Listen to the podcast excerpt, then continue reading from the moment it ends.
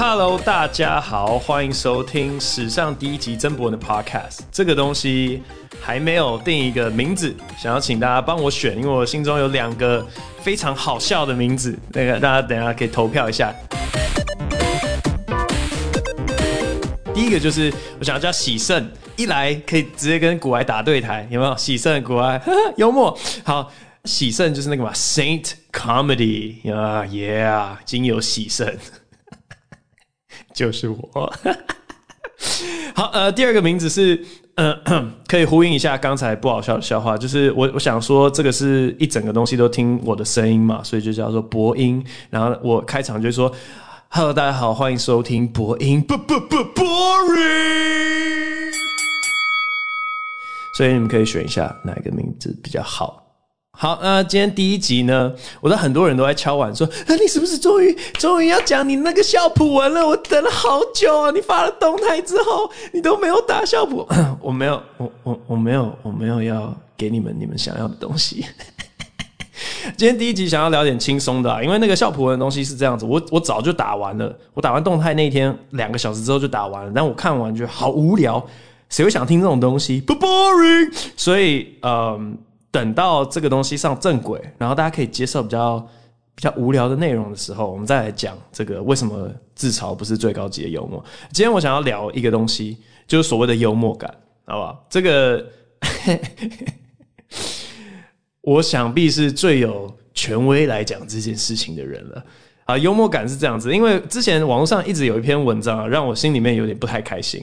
他讲说，讲了一个笑话，然后你没笑，到底是讲的人没幽默感，还是听的人没有幽默感？这样子，这个东西其实我觉得，呃，里面讲很有道理，好不好？非常有道理。他哇，引经据典，有各种理论，然后你可以看到说，哦，有我们有拒绝进入幽默谈话的一个权利，对不对？所以。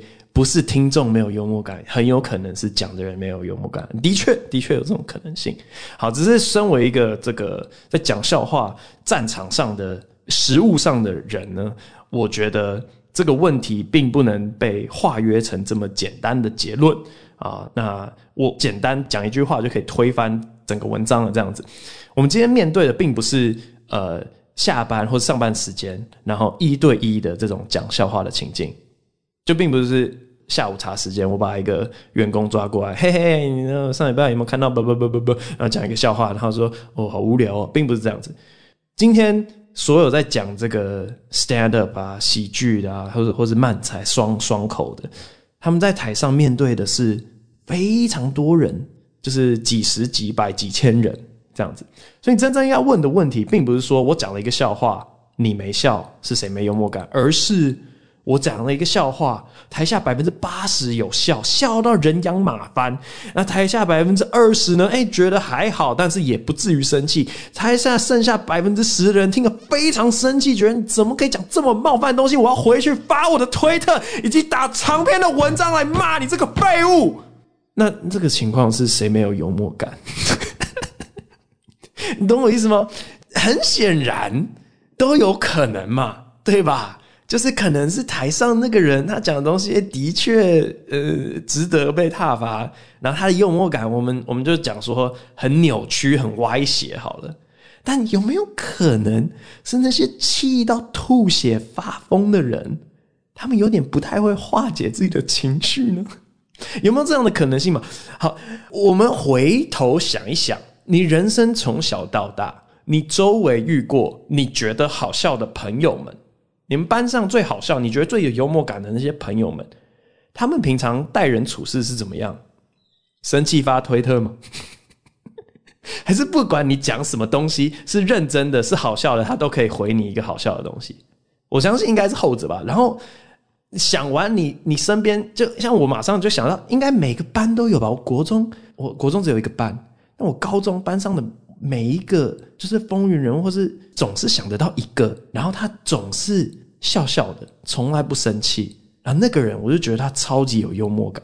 然后我们再回头想一下，从小到大，从小学的时候，我们都会开始听一些大家跟我们讲说幽默的历史人物典范。大家记得这个苏格拉底的那个故事吗？有一天呢，苏格拉底显然是惹了他老婆生气，他老婆就大骂苏格拉底。发雷霆之后呢，从二楼阳台泼了一桶水倒在苏格拉底的头上。然后这时候苏格拉底就冷静地说一句：“说哇，看来这个雷声之后呢，果然会来一场大雨。”然后他说：“学生说，哈哈哈，这就是幽默的典范呐！苏格拉底面对这种嗯、非常有害的威胁，他居然还讲得出这么好笑的一句话。我想请问你有没有考虑过苏格拉底他老婆的心情啊？”对吧？苏格拉底老婆不就是在台下那个百分之十气到发疯的？然后我这么生气，你居然还在给我嬉皮笑脸！苏格拉底，你什么烂东西啊你？对不对？可是现在这个世风当道啊，我们社会是不是都只理那个苏格拉底的太太？我们社会的苏格拉底是不是都被打成说哦，人家在生气了，然后你还在那边嬉皮笑脸那种？恶魔不是吗？好，这个第一个例子吧，对吧？就是如果现代发生了这个苏格拉底的东西，我可以想象苏格拉底他老婆的粉砖下面会有很多人说：“哦，你所以你觉得这是适合开玩笑的事情吗？人家老婆还在生气耶，你每次都只会踩着别人的伤痛，一点都不好笑。你这是什么希腊幽默？”还是苏格拉底嘛？可是不只是这个故事啊！你想，丘吉尔好像也是大家很常推崇的一个幽默的典范。好像是说什么，他有一次演讲的时候呢，然后他发现讲台上面有一个纸条是写写来骂他，有人很讨厌丘吉尔，他就写“笨蛋”两字，然后放在讲台上面。然后丘吉尔他一上去，他看到他就说：“哦，我这边收到一封信啊，但是他好像没有写内文，他只有署名。”然后他就哇哦！丘吉尔好幽默！我跟你讲，写那个纸条的人，现在一定在推特上面写说：“我他妈的，我 我对你的政策已经很不满，你不了解我这个不满是来自于什么样的历史伤痛，你居然还说我是个笨蛋！”丘吉尔，你是死没良心的。好，反正这个这个幽默感这件事情，好，我我我的确承认，有可能是讲笑话那个人他没有幽默感，但我也觉得，就算是这样子。也太过简化这件事情了，因为通常我觉得幽默感分几个步骤。第一个是你在生活中总是可以发现别人不觉得有笑点的地方有笑点，这是幽默感的一环。就像苏格拉底他被泼得满身湿，然后他居然觉得这件事情很好笑，一般人不会，对不对？一般人就觉得哇，烦呢、欸，哦哟。我的袜子，我等下去上班，我讨厌袜子湿的。平常在台北冬天已经够烦了，对，平常不会有人不觉得这好笑，或者像丘吉尔他看到一个笨蛋，你要怎么去解这张纸条，对不对？他们就是总是可以在不好笑的地方发现好笑的事情，这是幽默感的一环。最开始那一环观察，那后面还有一环，后面还有一环是你要转述给别人听，就是他就算自己觉得好笑，他讲出来的这个。非常幽默的回击的那句话，像苏格拉底说什么“雷声之后必有大雨”，这是自然法则，也是真理。哇，多么的精炼，以及就是他可以让身上没有被泼水的人都感同身受，然后觉得这很幽默。就是你要怎么在短时间之内，马上让所有人都知道你的处境，以及用最一针见血的文字把它讲出来。这个是第二环，传达。所以我觉得，在任何一环出问题，都有可能导致后面有人笑不出来，对吧？你有可能在别人觉得不好笑的地方，发现说：“哎，这件事情蛮好笑。”但你讲不好，然后别人就觉得：“哇靠，你好无聊哦，你是不是没有幽默感？”但真的是这样子吗？他一开始可以发现，就是你知道，他有一个星探的能力，他发掘了一块璞玉，但是他不会雕琢它。又或者是也有另外一种人。他可以把很无聊的东西讲得天花乱坠，像我觉得以前很多综艺节目上面就谈话性节目，然后像沈玉玲讲故事，哇，就讲讲讲，然后大家都在笑，笑得稀里哗啦，然后你事后整个看完一集回来，那个故事到底有什么好笑？哎，讲不出来。所以我觉得这是在后面的能力做到极限这样子，但是任何一环做错都有可能导致你最后被冠上一个不幽默的定罪，但其实。你只是其中一环没有幽默感而已，而就算前面两个东西都做到了，有没有可能还是没有人笑呢？当然有可能啊，因为我们平常每个礼拜 open mic 难道是去假的吗？就我们一个笑话写出一个雏形之后，我们就会把它想办法修到每讲必中嘛，这是我们的终极目的。我不管面对什么样的群众，他们是呃什么年龄层、什么性别、什么工作、什么社经地位，他们想睡或不想睡，我不管怎样，我讲出来，然后至少八成都会笑。这个是我们这个行业在做的事情啊。可是问题就是，有时候那天就是怪怪的，然后没有人知道为什么。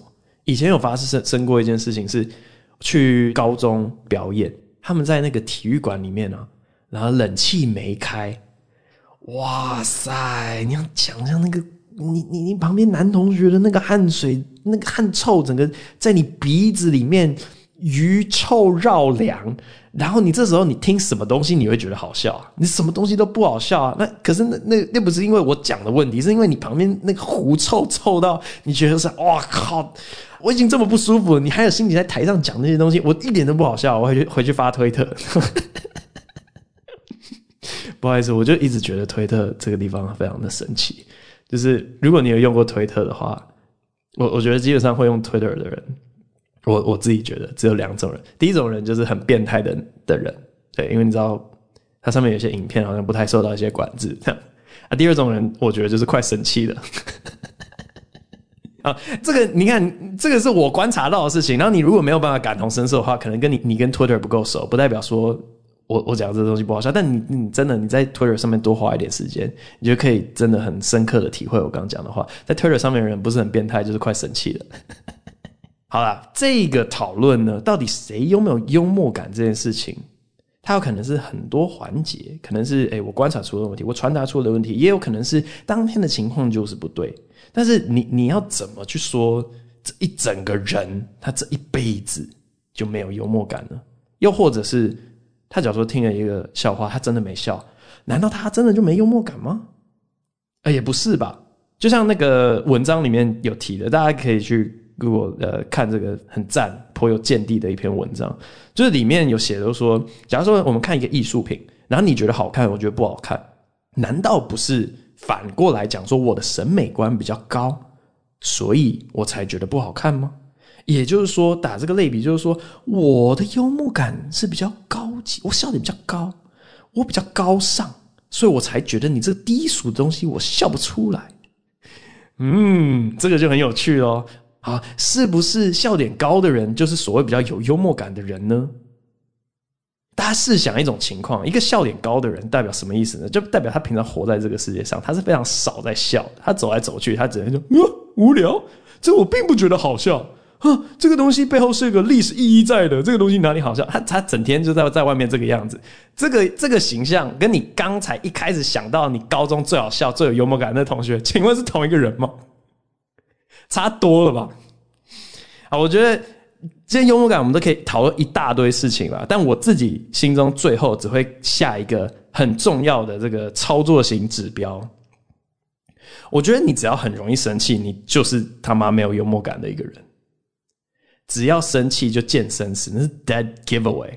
你只要生气，就代表说你脑中没有想到一个更好的机转去化解你的负面情绪，以及你没有幽默。因为我相信，一个幽默的人遇到真的他觉得非常不 OK 的段子，或者不非常不 OK 的呃影集，不是之前那个 Netflix 的影集，大家也这么生气吗？他是会用一个。调侃的说：“哦，我真开心，我知道我的税金都被文化部砸在这种影集上面。就是你知道他，他他会讲出这种话，而不是生气，开始打文章。好，我的想法就这样子。如果这个又被延上的话，就有趣了。我下礼拜就主题了。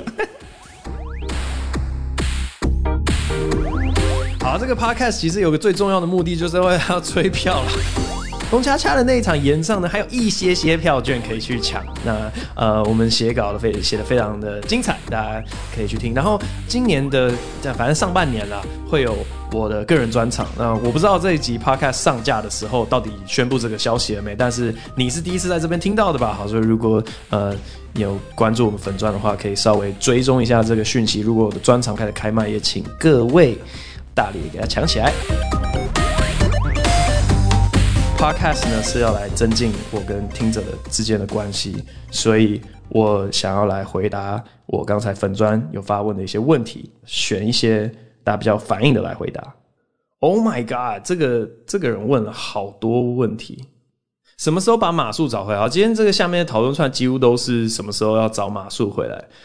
哎、我的想法真的是这样子、欸，就是我如果留老 K 的话，我真的很自私哎、因为如果人家今天就已经想休息，想要换一件事情来做，然后觉得说我我想要发展别的，可能像唱歌啊，或者是别的舞台啊，或是嗯，慢慢慢慢，对啊，然后然后我硬硬说不行，你就是要当我的写手，你就是要留在幕后，然后写一些超好笑的笑话，让别人觉得我很好笑，那不是超超他妈自私的吗？所以这个东西我真的那个时候跟老 K 讲说，你真的就去做，你觉得。对你最好的决定，这样子。然后他那时候最大的顾虑是说：“啊你，你你这样炎上怎么办？”他真的，他他也没有在管说我的心情怎么样。他 说：“你延上怎么办？”我说：“炎上一定会变得非常非常的困难，但是你还是要做对你人生最好的抉择。”好，所以这件事就是这样子。马謖会不会回来呢？那就是看马謖觉得说这个蜀国有没有将来有些价值是对他也是好的，这样。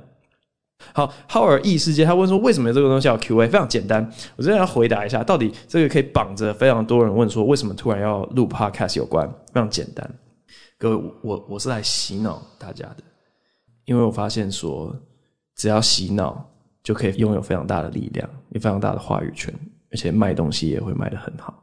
今天做 podcast 就只有这个目的而已，然后我非常非常认真。好了没有？我我我我认真回答一下，因为我自己平常有在听股癌嘛，然后发现有些东西呢，他一直重复的讲，一直重复的讲，每一集都讲。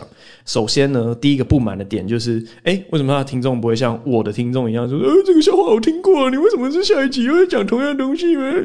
不是，好，但是重点是说，他这个一直重复讲的一些很重要的概念呢，我长期听下来也会变成一个反射动作。就好比说，他说，哎，市场波动的比较大的时候。后大家做什么事呢？三个字，然后这时候脑中突然去杠杆，我会自动跳出这种想法，这样。所以我想说，开这个 podcast 呢，洗脑一个非常重要的东西，就是我看到今天很多很想要洗脑大家的想法，我会慢慢的置入在 podcast 里面。我直接举一个例子好了，假如说，呃，你前几个礼拜有看到什么 Jim 发的一个影片，然后可能在推特上面有些被延上的东西，然后你你想要有一个讨论，我们到底该怎么看待这个笑话呢？我想要邀请大家做一件事情：当你听到任何一个东西、任何一个笑话起争议的时候，你只要问一个问题就好。啊，现场观众有笑吗？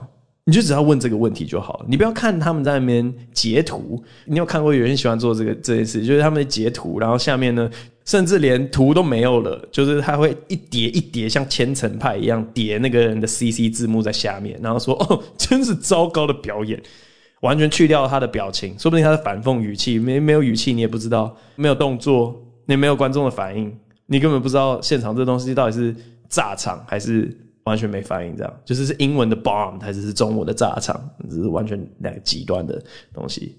所以只要问一个问题就好，就是这个笑话有人笑吗？如果有人笑，我觉得他身为呃一个笑话，身为一个段子，身为一个喜剧人，他完全就做到他该尽的职责。王谢。啊，回答下一题之前，这个 podcast 呢，我原本想要做一件事情，是因为我觉得我是一个超棒的来宾，不管你问我什么鸟题目，我至少都可以给你哈拉个四五分钟，可以吧？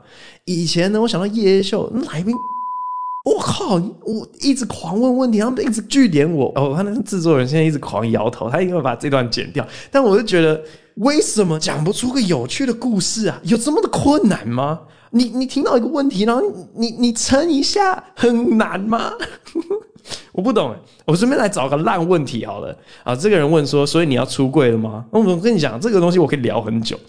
我不懂，我从来没有怀疑过自己的性向，因为我觉得我身上有某一个东西，它会很明确的告诉我说我喜欢什么样的性别。你知道我在讲什么吗？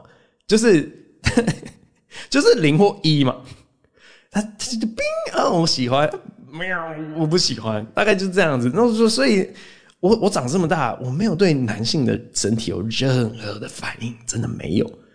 然后我没有，我从来没有这样子的困惑过。所以我到我到现在应该是不会出柜，除非是为了综艺效果，就是大家如果觉得很好笑，嗯，是。但但我我猜想大家不会觉得好笑。我猜想，我如果出柜的话呢，这是假设语气，不要不要在那边发疯。如果出柜的话，大家就会很开心。哇，谢谢哇！终于，终于，你看做自己，你好勇敢，好棒，站在你这边。不知道哎、欸，或是有人去反就说哦，所以他之前说这不是啊，现在说是。嗯，嗯，有人有问说，为什么那个飞机杯不出前面这样子？然后这个我也是要好好跟各位讲一下，就是因为不好笑。当初做飞机杯，这背后是一个故事。因为双声道里面有跟观众讲说，哎、我做我肛门的飞机杯，大家会不会大家觉得好不好笑？然后现场观众啊哈哈。谁会做这种事情啊？然后那时候一听到，嘿，所以这件事好笑，好笑的话就可以做，对吧？所以那时候才去做一个肛门飞机。然后原本的想法是说，我要做超级限量，可能一百五十个以内，然后只有超级铁粉买到，因为我只要做一个效果而已。而其实呢，当初只要做一个就差不多，因为这样一个效果也出来了。只是呢，你知道。有时候当老板不能这么的任性，就是你可以有一点点任性，但任性成这样子有点太超过，因为这样就是花好好几万，应该有超过十万做一个东西，这被其他人骂死，然后他们就说你至少要回本吧，然后就说。好，可能有个超限定款，然后我们就回本。反正这是一个道具费，这是一个搞笑的道具费。我一直打了一个类比，就是它像是夜夜秀那个最后一集里面，我为了飞起来，然后那时候也是花了大概两万块吊钢丝把我吊起来，它只是为了好笑而已。所以那时候想说飞机杯啊，为什么不能花十几万块，就只是为了好笑而已？那所有人跟我讲不行，不能这么贵，就只是为了好笑。这 OK，好好。所以就那时候后来就变成想说。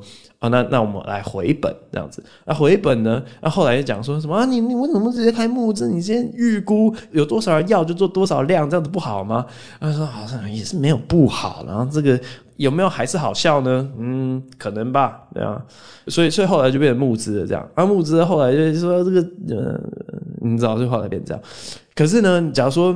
这个东西发出去之后，很多人跑来跟我讲说：“你什么时候做前面？你又做后面？那你做后面让那那个那些一号那边爽？那你要做前面来造福大众？”各位，我没有要造福大众，我不是你知道出家人，我没有 我没有要造福大众任何意思，我只是为了好笑而已。然后做前面的东西呢，如果你觉得这个东西你用下去非常幸福，就不好笑嘛，就不好笑啊。有一个实用价值在，根本就不好笑。所以呢，如果要做任何的那个假屌的前面呢，我只会考虑做一个，就是我想要说服馆长跟我一起出他的那个三公分真人一比一三公分小小的超级小小小小屌，没有任何的威胁性。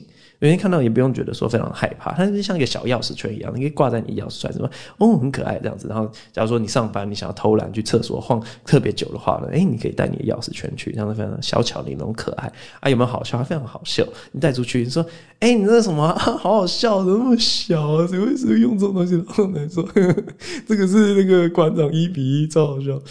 对啊，这个就有一个效果，它这就是值得做的事情。那除了这个之外呢，我个人是认为都不太值得做。好哦，我发现我发这个动态啊，吸引了非常多的 podcaster 来，可能在打探敌情的吧。哇塞，心理学，他说这个脱口秀要怎么去结合以前学过的心理学，然后我真的我看到这个问题，我马上一叭叭一大堆，我想到太多了，只是我觉得好像我之后可以自己来讲，所以我没有要给他抄的意思，我就不回答他。没有了，没有，我我要回答他一个东西，是我原本想要设计的一个实验，就是因为大家都在讲。夜秀第一季的时候嘛，大家都是什么尴尬尴尬的，然后其实也没有提供什么有建设性的改进的方法，这样。然后身为一个科学底子出身的人，我我就会想说，好，我们需要非常科学化的去去研究出这个尴尬到底是从哪里来的，是我本人的一个外表的特质吗？所以后来呢，就发明了狗屎写手。诶，究竟我写出来的笑话给我讲，或者我写出来的笑话给别人讲，有没有差别呢？后来发现，哇，差别还真他妈大。只要是别人讲出来笑话，他就突然觉得好好笑。那我都林北在写呢，我讲的时候大家觉得尴尬，而且丢给阿迪啊、罗斯峰、昆达来讲，大家觉得哇，真是好笑，好好笑哦。哦，所以这个是你知道也非常科学化的去验证说，的确是我本人的问题啊，真的是这样子。好，或是因为以前我们自己内部很常就有个假说，就是哎、奇怪，现场的观众其实我们收到问卷回答没有没有这么多说尴尬的人，那这当然有可能是一个那个认知失调嘛。这个如果不知道认知失调什么，请洽哇塞心理学。后来。就发现说，哦，可能是因为现场他们他们旁边都有人吧，所以这个社会心理学对不对？你听到旁边的人笑，你让你自己不觉得好笑，但你会跟着笑，啊，这个一个色心的层面，或者是说呢，因为现场的那个反应时间跟网络的反应时间其实不太一样，所以我们要去操弄这个罐头笑声出来的时间快或慢，就是有不同的感受。假如说你很好奇这一块的话，你可以去上 YouTube 搜寻说这个呃 Friends Without Laugh Laugh Track，或是 Amy Schumer Without Laugh Track，因为以前国外他们就有。质疑过这些情境喜剧，或是那个那个什么《Big Bang Theory》那个宅男行不行，或《生活大爆炸》，不知道翻什么鬼，反正就是他们有的就质疑说，你是不是只靠罐头笑声才好笑？我把罐头笑声拿拿掉，到底还算不算好笑？然后他们就做过很多这种事情。那我我想的就是更进一步。因为我们通常笑声的那个位置，就是我们现场很自然而然笑声出来的时间点嘛。但后来我发现说，哎，在网络上好像把你你把笑声往前拉一点点，大家的感受反而是比较好的。好，最后一题，我要挑一个大家真的是反应最多的啊，这个啊，这个反应很多诶，是可以带大家认识各式鸟叫声吗？To to meet you。然后这个结合另外一个也是大家反应蛮多的留言，他问说可不可以每一集的最后带大家认识一下一些大安森林公园里面会出现的鸟类这样。这个因为我之前在大安森林公园里面拍到一只凤头苍蝇，然后就是原因就是因为我看到一个长得很像高中生物女老师的一个人站在那边拍，然后走过去说：“哎，请问一下你平常找凤头都是怎么找的？因为我都找不太到。”这样他说很简单啊，绿绣眼的叫声会不会停？然后我说会哦。会哦，然后他说，你听，一群绿袖眼，然后他们就很激烈的在叫，然后往某个方向飞的时候，你看他们出发那个地方通常就会找到风头，然后说，哦，哇，OK，那我就会了。所以今天在教大家绿袖眼的叫声，绿袖眼的叫声非常的高，非常高频率，他们就是啾啾啾啾啾啾啾啾啾啾，很像星际大战那种 X 还是 Y 还是 Z，我已经忘记那个 Flyer 什么鬼了，反正如果你看到一群超级小的鸟，然后。真的是数量很多，然后他们从某个地方飞出来，啾啾啾啾啾啾啾啾啾啾，那就是绿绣眼。好，今天录到这边，谢谢大家，拜。下礼拜再努力啊，好不好？就这样，拜。